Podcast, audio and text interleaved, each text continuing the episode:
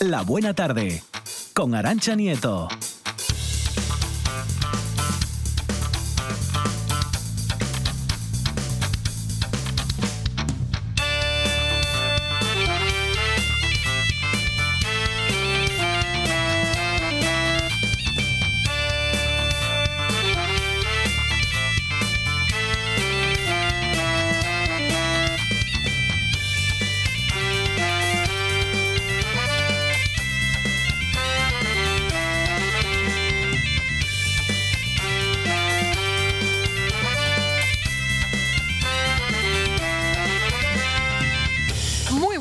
Son las 4 de la tarde y 9 minutos y en este preciso momento arranca el último programa de la Buena Tarde Fresh. Así despedimos nuestra temporada veraniega, aunque eso sí, mañana desde las 4 de la tarde vamos a estar de nuevo con todos ustedes en esta su sintonía, la de RPA, para celebrar ese gran día, el Día de Asturias. El jueves regresará, eso sí, Alejandro Fonseca.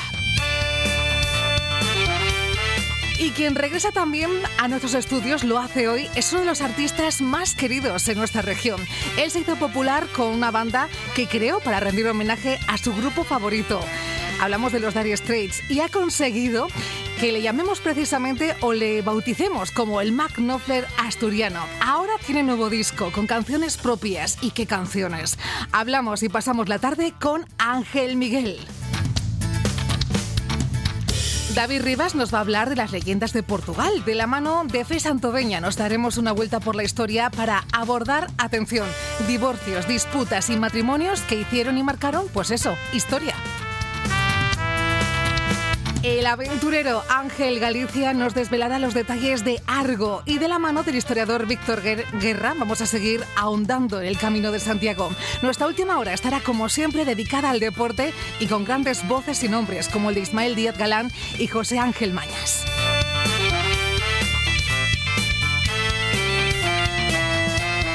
Cuatro horas de radio en directo que no serían posibles sin nuestros controles técnicos Juan Saiz Pendas y Quique Reigada. Cuatro horas de magia a través de las ondas que han hecho posible nuestro equipo de redacción, en el que está, por supuesto, la reina del morado, Lucía Fernández. Y cuatro horas únicas como él, como el genial Monchi Álvarez. Así que les invito a que se queden con nosotros y nosotras hasta las 8 de la tarde. Saludos de quien les habla, Arancha Nieto.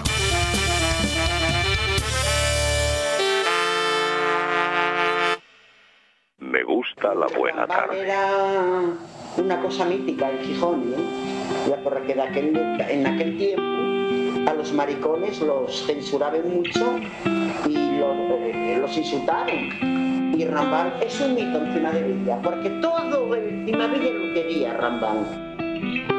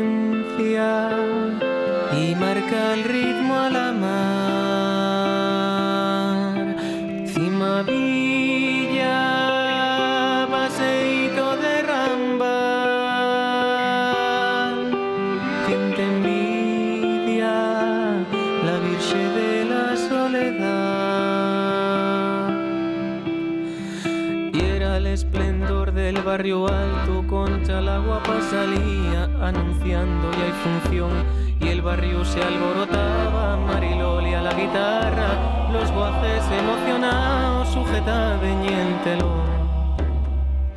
Que al abrir había una gran pamela, tras la cual se escondía Rambal.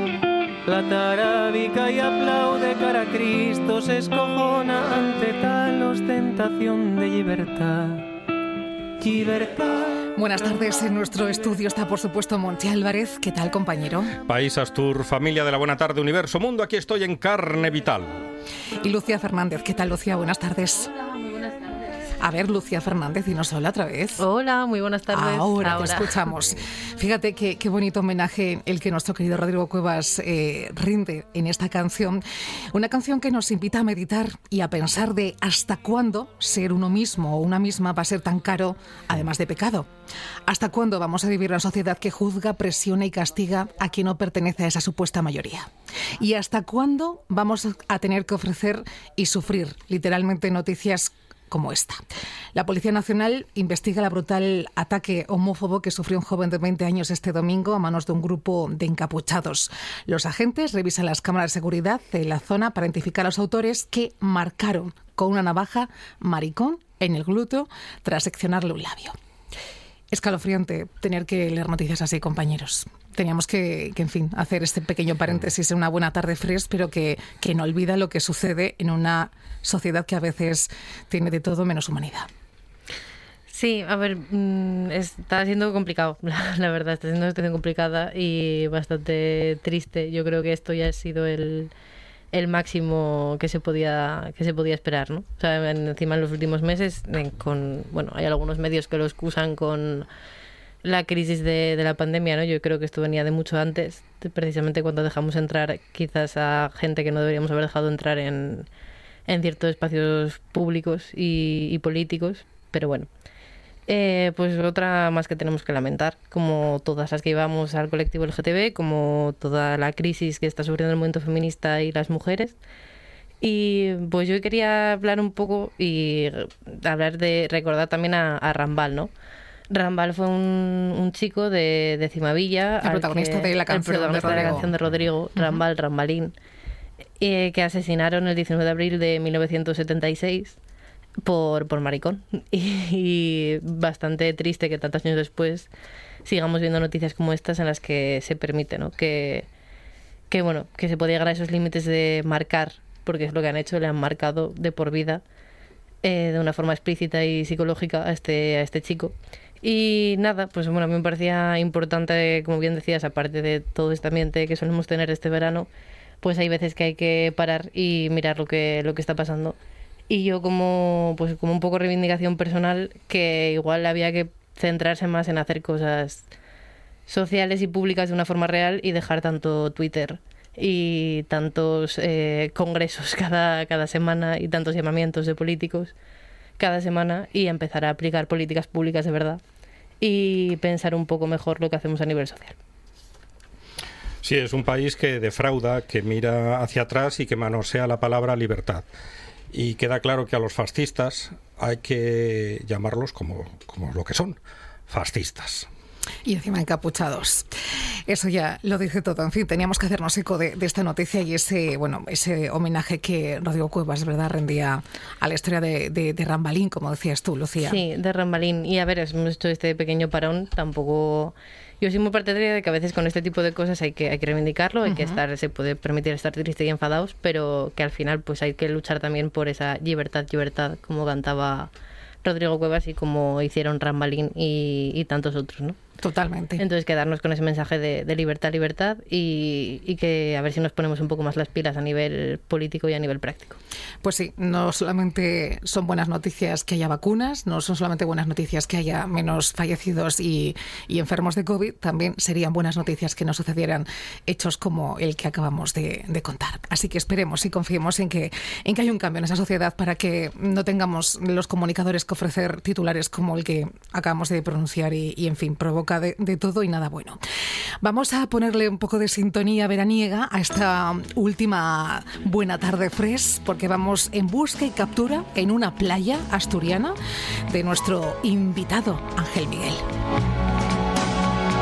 sapore di sale, sapore di mare, che hai sulla pelle, che hai sulle labbra, quando esci dall'acqua e ti vieni a sdraiare vicino a me, vicino a me, sapore di sale, sapore di mare, un gusto un po' amaro di cose perdute, di cose lasciate lontano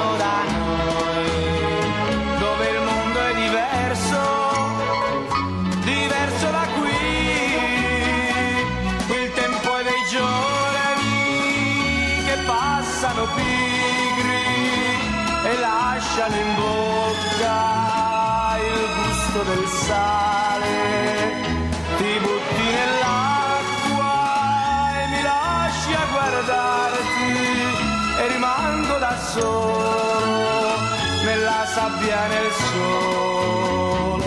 Poi torni vicino e ti lasci cadere così nella sabbia e nelle mie braccia. E mentre ti bacio Bueno, pues le ha dado tiempo a ponerse el look playero porque estaba en la playa literalmente Ángel Miguel. Muy veraniego Muy- viene Ángel bueno, Miguel. mucho. Viene tan veraniego que os confieso algo. Yo si le veo por la calle, entre la mascarilla y el look, yo no le reconocería. De- Diría, este no puede ser el Magnofler ¿Dó- asturiano. ¿Dónde está la americana del Mar Nofler asturiano? El negro. El color Ángel negro. Miguel, buenas tardes. Buenas tardes, aquí estamos. Te, te falta el pareo casi, ¿eh? Ya, bueno, es que estos días invitan a ello. Sí que invita. Bueno, pero que estás muy guapo igual, ¿eh? Te queda muy bien la americana y ese look de, de rockstar, pero ahora, ahora también estás, pues, look veraniego, obvio. Pues muchas gracias, vosotros también estáis muy guapos. No sienta bien la luz de- del estudio. Oye, ¿qué, qué tal el verano? Eh, eh, ¿Fuiste a la playa? ¿Eres de playa tú? Porque sabemos que vamos a hablar de tu concierto presentación, pero antes de, de- de- de lo que pasa cuando te bajas del escenario. Eh, bueno, pues la verdad que muy de playa no soy porque tengo la piel muy blanca, eh, me molesta el sol, siempre llevo una sombrilla eh, para tomar la sombra, pero bueno, sí soy de verano, sí soy de verano, de calor, de ir con ropa ligera, de, de descansar, de ese verano como cuando eras niño, ¿no? Siempre me recuerdan los veranos a, a cuando eras niño y de repente se produce como una catarsis, un cambio, una purificación y todo vuelve a empezar. Yo cuento además los años por cursos, sabéis que me dedico también a la enseñanza, entonces para mí los años empiezan en septiembre y acaban en septiembre, y empiezan otra vez en septiembre siguiente, ¿no? Más que Nochevieja y estas cosas. que el año Entonces, tendría que empezar en septiembre. Sí.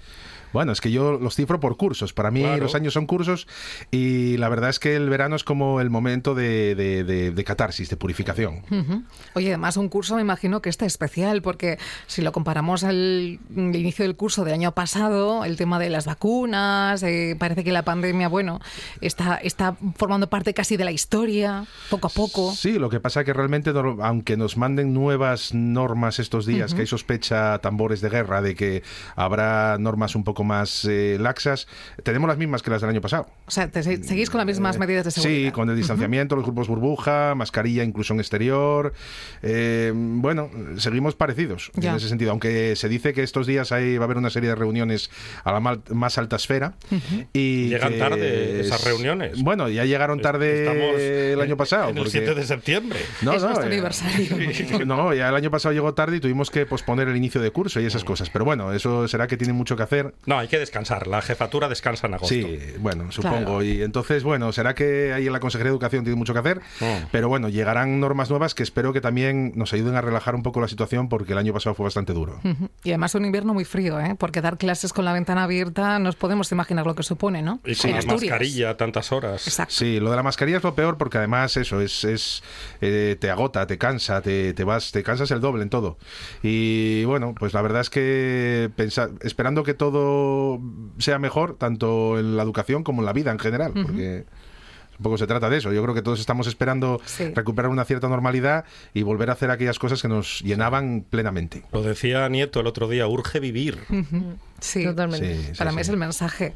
Bueno, pero tú fíjate que este verano has podido materializar un sueño, que es presentar tu primer disco, me refiero a canciones propias, porque claro, como el Magnófer asturiano ya te conocemos, te pedimos eh, que nos firmes camisetas y, y discos por la calle, pero claro, como Ángel Miguel, artista y letrista, pues ya no tanto, ¿no? Mm, Bueno, tuvimos la ocasión en, en Clave Pop, en Oviedo, en el ciclo organizado un poco por Cultura Oviedo, eh, de presentar la banda en directo. ¿no? Fue algo ocasional, nos llamaron, nuestro plan realmente es seguir sacan- sacando singles ahora en otoño para sacar el disco completo a final de año y presentarlo, digamos, presentación de disco en condiciones, cuando ya se pueda, enero, febrero.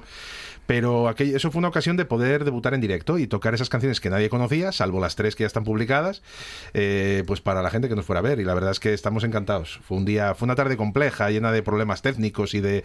eh, parece que nos tocó a nosotros todo lo del ciclo, pero lo sacamos adelante. ¿eh? Ese fue un partido complicado, se nos, se nos sigue haciendo difícil, cuesta arriba, pero lo sacamos adelante, lo disfrutamos y, y porque además yo creo que esto de la música, estoy de acuerdo con Igor Pascual, es un poco como el deporte, ¿no? Hay momentos de, en los que se te pone el encuentro difícil, pero que hay que sacarlo adelante igual. Hay que apretar y para Sí, adelante. sí, sí, sí, así es. Así es. Y bien, ¿no? La acogida en Oviedo, el público. Mm, Sí, Yo, encontraron... yo reconozco públicamente que falla esa cita, pero por trabajo, ¿eh? No, no, Ala, no, qué es que, claro, es que, Lucía, haber presentado tú la buena tarde. Es que- Ah, que estabas aquí. Ah, claro. La bilocación no la tiene muy entrenada Arancha Nieto todavía. Estoy en ello, ¿eh? yo me voy a pedir un clon para Reyes. Claro. Pero claro, eh, que te fue infiel por eso, ¿eh? Eh, te eché de menos, pero... Lo sé, porque pero- te lo había prometido además. Sí, pero es normal porque además que en esta nueva normalidad los horarios de los conciertos ahora son de tarde o al mediodía, entonces es todo mucho más complicado para compaginar la gente con trabajos o eh, realmente son horarios que, que serían aberrantes hace dos o tres años, pero, Sí. pero bueno, pero es lo que hay, es lo que tenemos y, y de poco sirve, a veces ves a artistas o músicos que se quejan de la gente sentada con mascarilla, bueno, pero es lo que hay, hay que acostumbrarse a lidiar con ello. Seguimos con el símbolo del deporte, pues eh, ha habido unas Olimpiadas sin público. ¿No? Claro. Entonces, quiero decir, y bueno, pues es que es que no queda Pero otra. da un pelín de tristeza. Falta ese feedback que necesitáis los músicos, los artistas. Pues Sí. claro, sentaditos y mirando a los ojos, sin saber si se está sonriendo, si está sintiendo algo, si alguien se mueve, alguien puede votar, no lo votar, no, estás en la sillita. Y- Claro, se nota, se, o sea, vosotros lo notáis en esta nueva situación el público que aún así la sigue viviendo, porque aunque sea de una forma más, mm, no sé, contenida, da igual. Bueno, tienes que acostumbrarte a leer más las miradas. O sea, tienes que fijarte en los ojos, que muchas veces expresan todo. Lo que pasa que antes eh, eran más estímulos. Es Ahora verdad que los ahora nos fijamos más en los ojos. Sí, lo Es dicen verdad. todo, lo dicen todo. Yo, yo en clase igual, en las aulas y, y- y tocando hay que fijarse en los ojos. Los ojos hay que aprender ese lenguaje, porque realmente ahora no sabes si la gente está tarareando las canciones o no, si está diciéndole algo al de al lado, no sabes si es algo bueno o malo, porque claro, no, no, no percibes. Entonces es, es todo mucho más complicado, pero, pero yo creo que tenemos suerte de, de poder seguir haciendo cosas, aunque sea de otra manera, más contadas, eh, más seleccionadas quizás. Pero bueno, y esperemos que 2022 nos permita volver a arrancar proyectos pues como Real Straits, que también, pues, debido a la infraestructura que lleva y a todo lo que la complejidad en esta situación está siendo inviable. Tienes a mi padre con un disgusto en casa porque no puede ver a los Real Street, que vamos, que, que cuando tocan. Digo, no lo sé, papá, voy a Ángel Miguel. 2022, queremos. 2022, sí, ¿no? Sí, sí, sí, vamos, eh, muy mal tendría que ir todo en la vida en general Sí. para que no en 2022 no volviésemos con alguna propuesta que ya estamos preparando. Qué bien, qué bien, qué ganas, qué ganas, Ángel Miguel. Fíjate que decías antes la importancia de, de los ojos. Yo siempre, eh, siempre he pensado que las palabras mienten, y fíjate que lo digo yo, pero los ojos no. Pero eh, muchas veces te dicen ciertas cosas con con palabras muy bonitas, ¿no?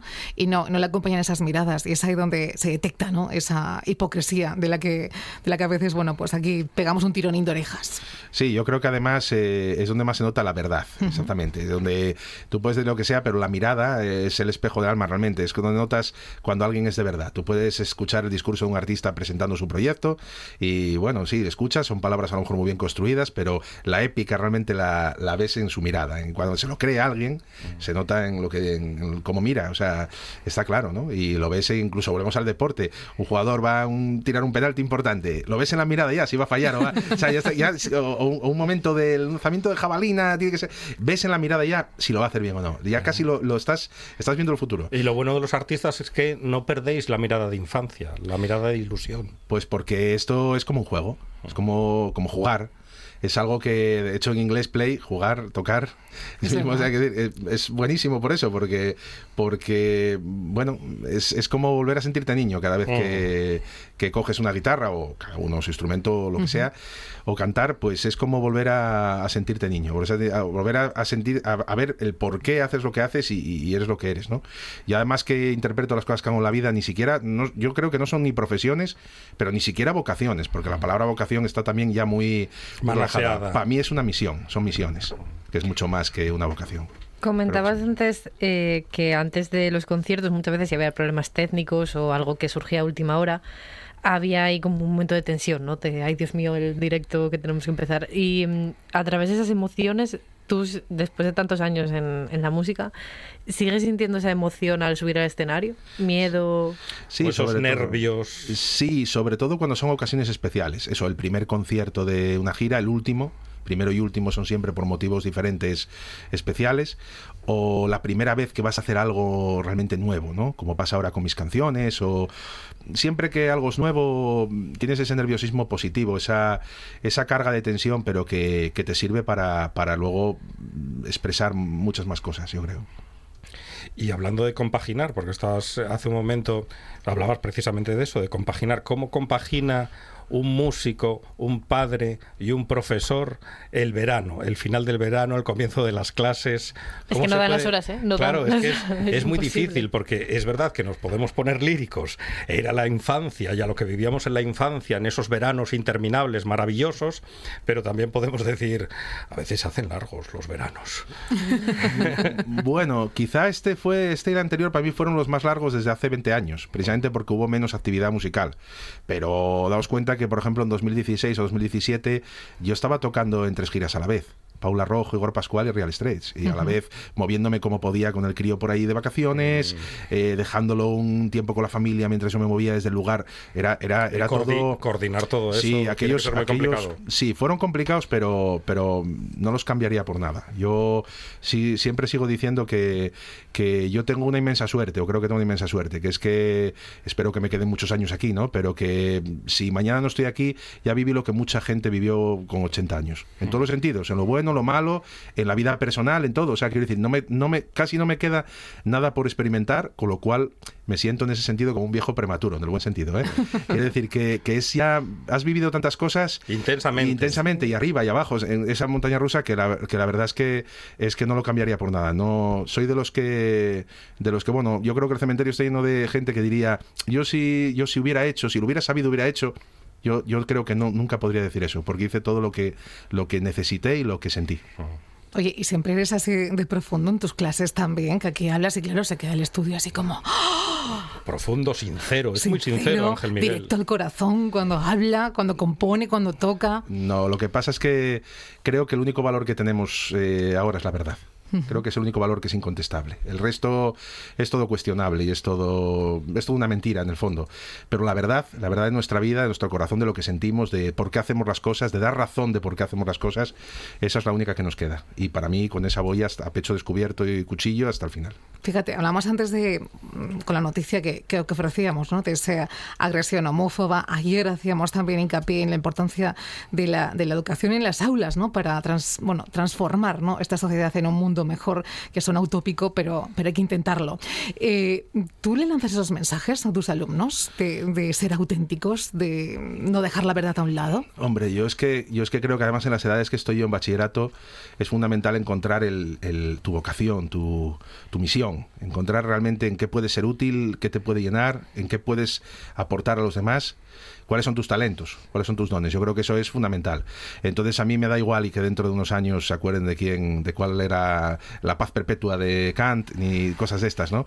Yo lo que quiero realmente es que, que sean, como les digo, paisanos y paisanas y que, y que realmente, pues allí donde estén, pues sean un poco semilla de, algo de algo bueno, de, buenos sentimientos, de, colaborar con los demás, de, estar para el otro. Que sean buena gente. Exactamente, yo creo que eso es lo, fundamental. Yo creo que para eso tiene que servir la escuela. Lo que pasa es que cada vez es más complicado porque estamos en una auténtica crisis de civilización. Yo me encuentro ahora con alumnos de hace 15 años que me ven por ahí. Aquello que nos decías que iba a ir pasando, ¿cómo acertaste? Bueno, no hacía falta tener una bola de cristal. Era cuestión de, conocer la geopolítica del momento y ver por dónde podían tirar eh, las cosas. Y estamos en una auténtica crisis de civilización, como la del siglo III del Imperio Romano, como la del final de la Edad Media. Lo que pasa es que estamos metidos en ella y no somos capaces de ver el final ni de ver alternativas. Ese es el gran problema. ¿Qué alternativa hay? Pues no lo sé. Si no tenía una bola de cristal, pondría una consultoría y me haría multimillonario, ¿no? Y vendiendo los líderes del mundo. Pero estamos en una auténtica crisis de civilización. Entonces, en esa crisis de civilización, que mientras fue solamente de valores, no importa a nadie. No importa a nadie porque, oye, todo el mundo tenía, los del sobre el 3%, todo el mundo tenía para todo. Cuando nos afectó al bolsillo, a partir de 2008, es cuando nos empezó a preocupar. Entonces empezó a hablarse de crisis. Pero esta crisis viene de mucho antes y es así. Yo es lo que, algo que defiendo. Y frente a esa crisis de civilización necesitamos humanidad, necesitamos seres humanos, necesitamos personas que se enfrenten a ello desde la verdad. Yo en eso creo firmemente. A lo mejor o a lo peor faltan buenos líderes. Efectivamente. No hay más que ver nuestro entorno político, no solamente en España, sino en general en el mundo, ¿no? Porque en su momento, oye, pues había un Kennedy que igual, no sé, había no sé quién, pero es que ahora, ¿qué tenemos? Mediocridad. Claro, totalmente. Y al final no es que sean así la clase política, es que salen de las sociedades en las que estamos. Así somos. Y ese es, un reflejo, ¿no? Totalmente. Nos, falta inspiración. No sé si. Que eso yo creo que tú, con lo que has vivido, que nos has contado ahora mismo y confesado, sí que tienes, ¿no? A la hora de, enfrentarte a un papel, a un folio y, contar una historia a través de, una canción, ¿no? Sí que tienes un montón de, emociones. Bueno, porque yo creo que al final. Eh, yo creo que en el. Todos los que escribimos, lo que sea, canciones, libros, no sé, cualquier cosa o cualquier manifestación artística, yo creo, defiendo que siempre tiene mucho que ver con el pasado. Eh, pero con el pasado bien entendido. O sea, yo creo que cada vez que miramos atrás, en el fondo estamos mirando hacia adelante, porque el pasado contiene todo lo que siempre quisimos ser y todo lo que deseamos seguir siendo. Entonces, el pasado realmente contiene todos esos anhelos que todavía están hoy, ¿no? Entonces, siempre escribimos sobre lo de atrás. Parece que es sobre el amor perdido, sobre la circunstancia, cuando éramos niños. O... Pero realmente ese, ese mirar hacia atrás, que mucha gente lo entiende como una nostalgia barata, realmente es mirar hacia adelante. Yo por eso creo que ahí está nuestra, nuestra clave. Por eso también creo que la historia es maestra de la vida y que todo lo que ha sucedido antes tiene que servirnos realmente y no como una cosa bien, bueno, por decir, ¿no? Un, arquetipo. No, no. Tiene que servirnos realmente para construir un futuro. De hecho, esto que os digo de la crisis de civilización, pues hace falta, es comparando con situaciones pasadas históricas, que donde ha pasado todo esto, pero la gente que vivía inmersa en aquella época, pues no sabía muy bien qué sucedía, no sabía qué podía pasar, pero siempre había como una alternativa, una esperanza. Yo lo que me preocupa de este mundo que tenemos ahora es que no la veo. Hmm. No veo una alternativa económica, no veo un sistema económico alternativo, no veo una estructuración social alternativa, no veo... No, veo, cambios profundos. no veo algo posible por donde se pueda tirar. Entonces, mm, estamos inmersos en esta tercera fase del capitalismo metidos en ella y nadie sabe qué va a ir pasando. Entonces todo el mundo habla, agenda no sé cuánto, agenda 2100, agenda 2030, agenda no sé cuánto. Ahora la moda son las agendas del futuro, pero el problema es que el problema lo tenemos hoy también y de ahí cómo caminemos hasta el 2050, pues no sé. ¿Crees que caemos mucho también igual en el, en el tremendismo de alguna manera, en tanta sobreinformación, tantos datos, tanto continuo y no ver esas respuestas? No lo sé, igual, igual tremendista es también pensar o transmitir de alguna manera lo que estoy diciendo yo de que parece que está todo perdido. No lo sé, pero yo creo que la sobreinformación ha llegado a un punto también en el que nos cuesta distinguir, como decíamos antes, lo que es verdad de lo que no. Mm. Entonces, claro, mm, ya no importa la verdad, solo importa el triunfo del relato. El relato está por encima de la verdad. Y ojo, y los sentimientos, y no vamos a entrar en temas concretos, que pueden ser polémicos para todos y para los oyentes, pero los sentimientos están por encima de la razón o por encima de la ciencia. Entonces, claro, llega un momento en el que como los sentimientos y como lo que cada uno sienta está por encima de cualquier otra cosa, volvemos como a un neorromanticismo, vemos otra vez a, a finales del 18, a ese momento de las grandes revoluciones, que ojalá las hubiera y ojalá depurasen todo esto y saliese adelante un nuevo régimen, pero no lo veo claro no lo veo muy claro. Falta inspiración, como decía Nieto, Yo sí. y sobra burocracia. Pues quizás, y sobre todo en los trabajos de todo el mundo. Yo, Mm. por lo menos en la enseñanza, lo mismo. Estamos plagados de documentos que no sirven absolutamente para nada. Eso es. Sí. Y Por de paso das clase, y de paso das clase, de, oye, y de paso das clase, pero eso sí, la PGA, el no sé qué, lo- todo lleno de siglas, todo lleno de tal, que luego al final el plan de calidad, el no sé cuánto, y en fin, yo soy bastante reacio a todas esas cosas. El primer profesor que me lo reconoce. Anda que no dio la chapa con esto en el instituto. No, no, vamos, y luego con las nuevas técnicas pedagógicas, ya ni os cuento. Esto, esto es como, a ver, eh, yo si coges a un niño infantil y lo pones ahí, no va a descubrir en 15 años el cálculo infinitesimal, que tardó la humanidad 2000 años en... Es decir, esto del aprendizaje por descubrimiento está muy bien, pero y otra serie de, de cosas que, que yo, ¿qué queréis que os diga? Los que lo hicimos de otra manera tampoco nos fue tan mal. Pues habría que combinar un poco. ¿no? Ya, hacer ahí- nuevo es mejor. ¿no? Oye, igual todo esto que nos estás mostrando es el secreto para que en tus conciertos siempre haya, eh, bueno, pues un grupo bastante abundante de alumnos que te van a ver. O sea, porque esto de ir a ver al profe, yo me acuerdo cuando estudiaba que al profe, vamos, me despedía del viernes y a ver si con suerte el lunes no viene el profe, ¿sabes? Pero es que a ti te van a ver de concierto y te siguen y te quieren y te admiran y les inspiras. Es Porque- que Ángel Miguel canta y habla en los conciertos. Exactamente, que eso no es muy común Igual tampoco. demasiado, igual demasiado. De Eso, no, pero bueno, a un compañero de todos y, y admirado por todos, Alberto Toyos, hace años Sí. Le pregunté, oye, yo no hablaré demasiado. Y me dijo, no, sigue hablando, habla lo mismo que hablaste hoy, que es la mitad del bolo. O sea, no lo sé. Yo sí que vienen, algo- es cierto, y tengo grupos con los de cada promoción pasada, los llamamos de diferente manera, unos café de pombo, otros no sé qué, y tengo siempre alumnos de cuando acaban segundo de bachillerato eh, ahí como, como latentes, ¿no? Que siempre están ahí, me cuentan, nos escribimos de vez en cuando, nos vemos, pero porque creo que, que llega un momento en el que en el que ellos se dan cuenta de que no somos un enemigo, de que somos quienes nos están acompañando en el camino y el que realmente se da cuenta y descubre esa vocación, pues sin querer tiene que agradecerte a ti y a los compañeros, como me pasó a mí, eh, eh, ese descubrimiento también y, y haberles guiado de esa manera. Yo, yo creo que, que están ahí y siguen ahí porque lo que se les da, ha, ha dado, y ya sé que puede sonar muy cursi, es amor, es el amor poliédrico ese que digo yo siempre, ¿no? Porque el amor tiene muchas caras y muchas aristas, pero es una forma de, de darles, de darles amor también. Ellos se dan cuenta, ellos no son tontos y dan cuenta de quién les implica, o sea, que a quién le implica eso en la vida y quién simplemente va pues de 8 a 2 a dar, eh, que es muy lícito, ¿eh? Pero entonces yo creo que se dan cuenta y de ahí que sigan ahí y que tengas una bonita amistad con ellos. Yo tengo muchos exalumnos que son verdaderos amigos y que hay un problema en tal y estás ahí al lado, están con- contigo también y yo creo que eso, es- eso, bueno, al final eso habla por sí solo. Amor. Recuerdan que lo dijo aquí Quique Suárez. Si hay amor, funciona. Sí. Los músicos, un maestro, Ángel, Ángel Miguel, eh, pero ¿qué maestros tuvo Ángel Miguel en la música? Porque alguno seguro que recuerda Pues, y mira, rescata con cariño. Sí, ah, bueno, realmente yo tuve tres maestros en, en la guitarra concretamente. Eh, uno de ellos fue mi padre, que lo perdí con 15 años y el pobre pues me enseñó los primeros acordes y luego a partir de ahí pues siempre está presente. Cada vez que me cuelgo una guitarra, cojo la correa y me cuelgo, sin querer aparece la imagen de mi padre, que de aquella época no había tampoco YouTube ni nada de estas cosas y, y casi se te olvida hasta su voz, porque es lo malo de la gente que murió hace mucho. No, ahora tienes testimonios, tienes audios, tienes vídeos, pero en aquella época me cuesta a veces recordar Seguro su que voz se parecía a la tuya. Es, supongo, sería un honor por mi parte. Pero, pero, y lo perdí, entonces fue mi primer maestro. Luego el otro maestro que tengo, que no, que no lo conoceré nunca, o a lo mejor algún día sí, no lo sé, pues ya sabéis quién es, que es Marnofler. pero luego hay un tercer maestro que es mi maestro de carne y hueso, que en aquellos momentos, en varios momentos, en aquellos, en luego más adelante, luego me animó a seguir en momentos que estaba yo de capa caída, que es nuestro querido Rafa Cas, Oh. que vive en esta ciudad. Hombre. De Cimavilla. Eh, por supuesto, que es el maestro Jedi, absoluto, eh, para mí. Y puedo disfrutar de tocar con él muchas veces. Cuando tocamos a veces en esa boya aquí con A3, vi- se suma a nosotros. Eh, tengo la suerte, la- el privilegio de poder tocar a veces con él y es algo que me, que, me, que me pone nervioso porque es tu gran maestro, ¿no? tu gran referente. Y es el que tengo de carne y hueso, siempre digo lo mismo. Es el que está ahí, el que tengo cerca, el que le puedo escribir, el que puedo tocar con él. Y qué poca Y- importancia se da Rafa Cas. muy poca, pero en 2001 y en 2008 a mí me hizo continuar tocando.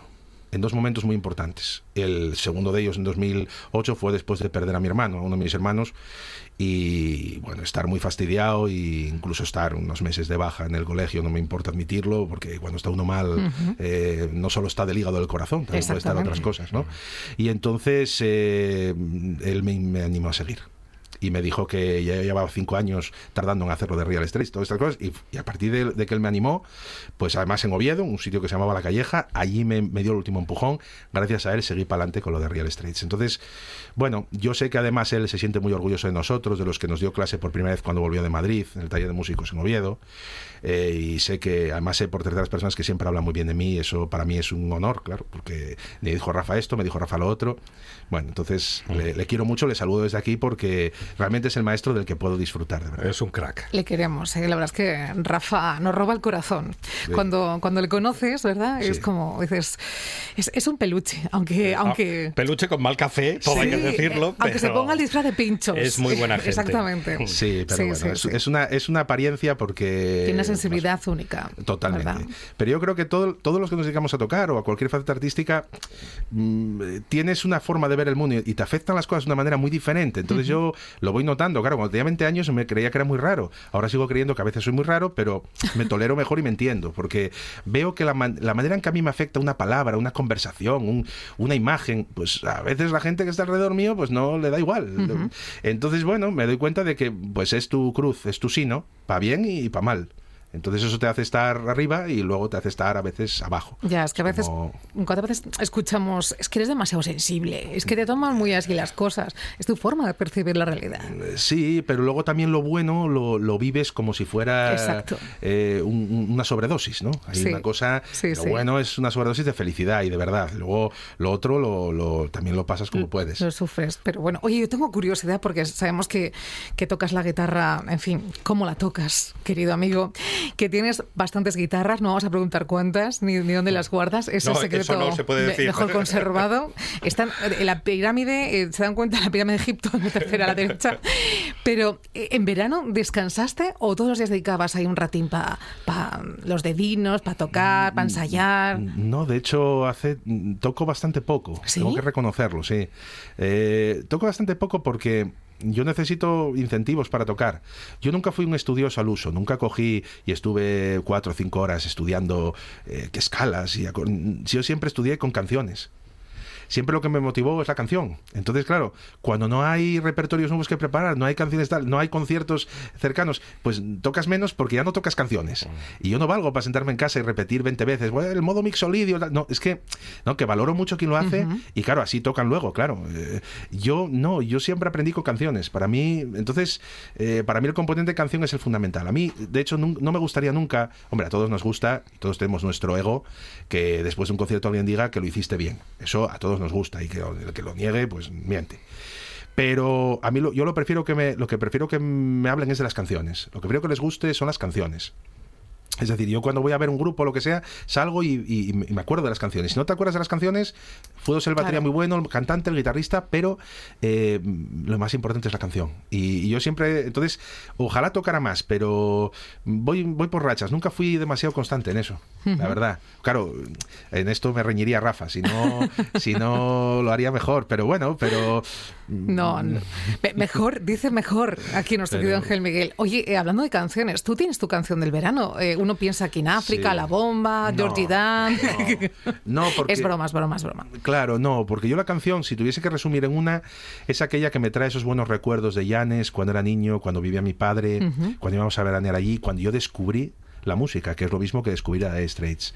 Y para mí la canción del verano, sin duda, es Thunder of Love de Dire Straits, porque, porque me recuerda a todo eso, me, me, huele, cada vez que la escucho me huele a Llanes, y me huele a verano, y me huele a cuando era niño, y cuando con el Wallman y, la, y con la cinta dándole vueltas con el bolivic ahí para, para no gastar las pilas, la pandilla de críos, todo eso es lo que me... ¿Y si la escuchamos, te apetece? Por supuesto. Pues venga, vamos a escucharla.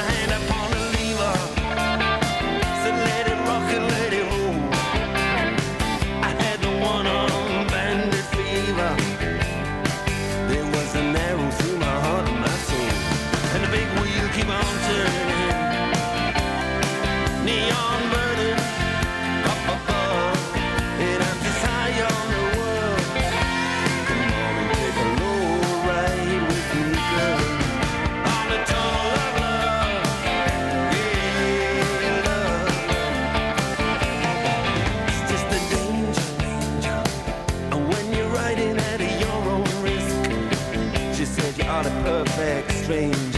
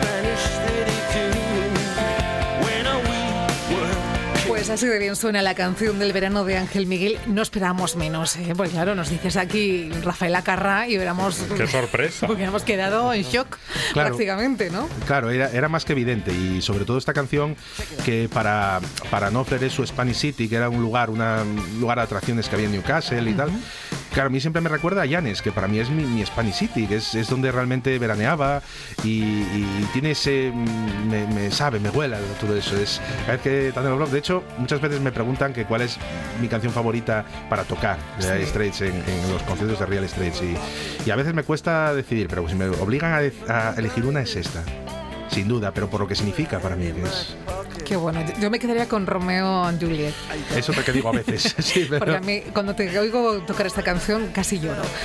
Es verdad, tengo que reconocerlo. Ángel Miguel, estás a gusto, ¿verdad? Sí. Mucho, sí. Bueno, pues ahora, ahora no lo vas a estar tanto, porque vamos a hacerte, Ahora llega Fernández. vamos a hacerte un test, porque fíjate, Lucía Fernández mantiene una teoría que ha contrastado con, con los estudiosos de Harvard. En Con el mucha que- gente, está todo- sí, está con el estanco de la esquina también, también. ¿no? Te, dando lo que que tenemos tres edades.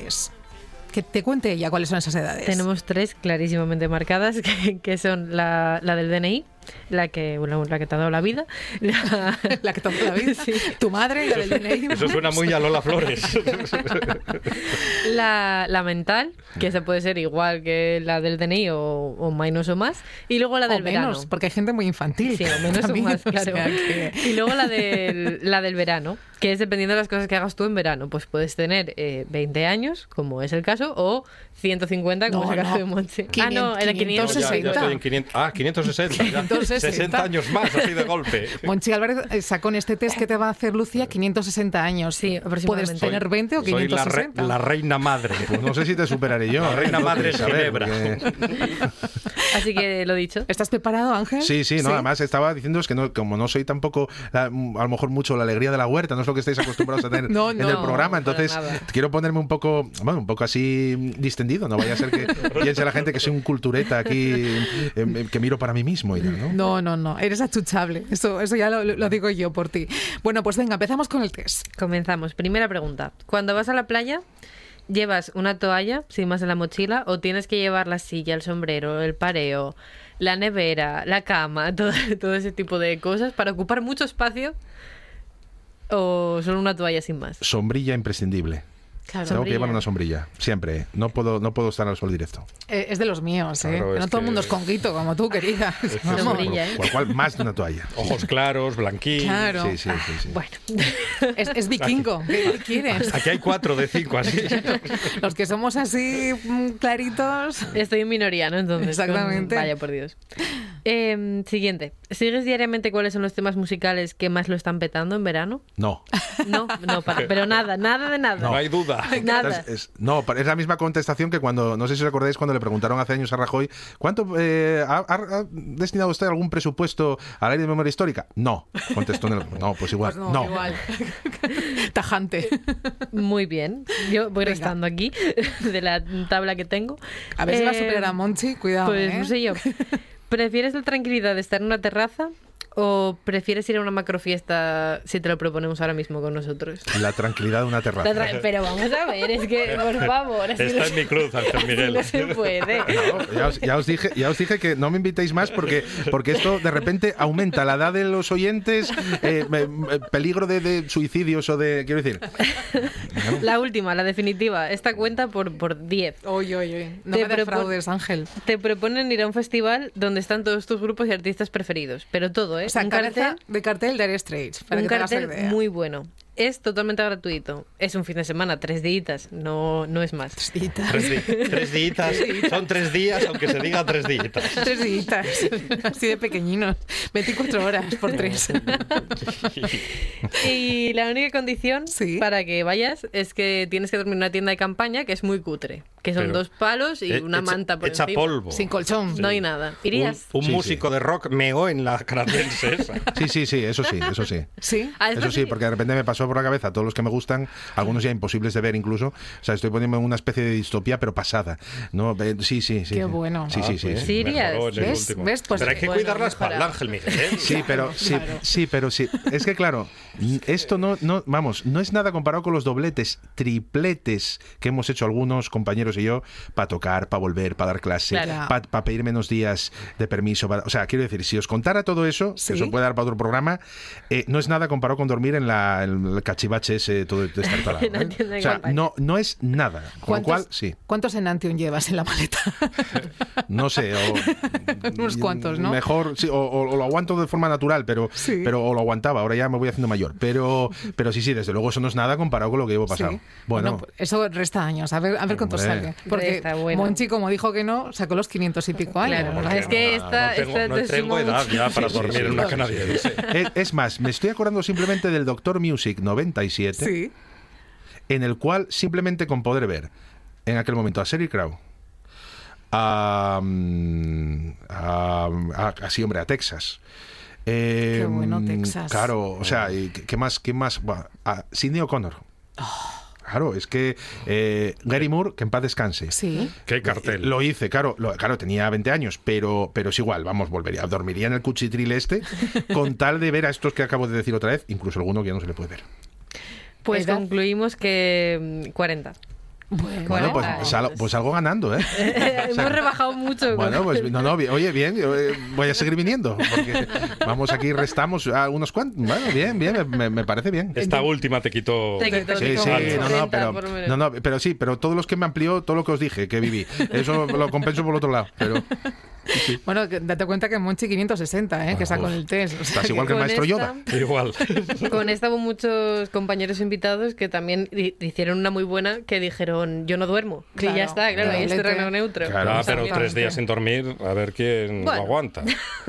No. No, no, bueno, O sea, Bueno, hombre. A ver, hay que, hay que pensar que Lucía Fernández, para ella el fin de semana, nuestra compañera, Empieza el miércoles. Empieza los Ella el miércoles ya es fin de semana. Entonces, miércoles, jueves, viernes, sábado.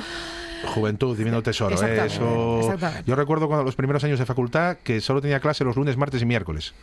Primero y segundo de carrera solo tuve lunes, martes y miércoles. Claro, imaginaos. Y los jueves eran Y, y de aquella empezaba yo a tocar y empezaba. Bueno, entonces aquello era de, vamos, de- oh, terrible. Oye, cómo molaban los jueves en Oviedo, ¿eh? Bueno. Aquellos jueves de Oviedo. Y en Avilés y en Gijón. Sí, ¿no? bueno. Yo es que tengo el recuerdo de los jueves en Oviedo. Maravillosos. Maravillosos, maravillosos. Maravilloso eres tú, querido Ángel Miguel, ¿eh? que te tienes que ir de aquí hoy no solo con 40 años, sino con todo ese cariño y, y recordándonos que tienes citas este fin de semana ya para verte en distintos formatos y distintas maneras. Cuéntanos. Sí, bueno, este el, el 12, el domingo 12, estamos al mediodía en un ciclo de conciertos que hacen en el Camping Sella en Arriondas eh, con A3, con Alejandro Blanco y Antón Ceballos, con el trío de versiones que tenemos de los 80. Y luego el domingo siguiente, en el Auditorio Príncipe Felipe en Oviedo, estoy al lado de Igor Pascual en dúo acústico abriendo para M-Clan en Guau. las fiestas de San Mateo. Qué maravilla. En dúo acústico ambas formaciones, ¿eh? M-Clan también. Entonces es, un, digamos, un concierto muy especial dentro de, de todos los que hay de San Mateo porque son en ese formato. Formato de, de guitarras, voces. Entonces, bueno, y mucha ilusión, sí. Qué bien. Eso es lo que hay un poco en la frontera, en, la- en el horizonte cercano. Pues aquel o aquella que, que te pueda ver con A3, con Real Straits, con Ángel Miguel ante Travelers, con Igor Pascual, con quien sea, que no se lo pierda porque eres puro espectáculo, amigo. Y gracias, Gracias. por venir hoy aquí, de verdad, ¿eh? Gracias a, lo- a todos y, y, bueno, aquí estoy cuando queráis. Nos encanta, Ángel Miguel. Nosotros seguimos aquí en la buena tarde, claro que sí. Nos separa, de hecho, un minuto para alcanzar las 5 en punto. Y a esa hora, por supuesto, llegarán los servicios informativos de esta casa, de RPA, RPA Noticias. A la vuelta, más buena tarde, iremos, haremos un viajecín por Portugal. ¿Y sabéis quién está por aquí? Monchi, Lucía, ¿sabéis quién está? ¿Está Fe Santoveña? Está Fe. Santoveña. Qué bien. O sea, que menuda tarde histórica de divorcios históricos, disputas, dotes y matrimonios. Nos espera la buena tarde. Que nadie se mueva.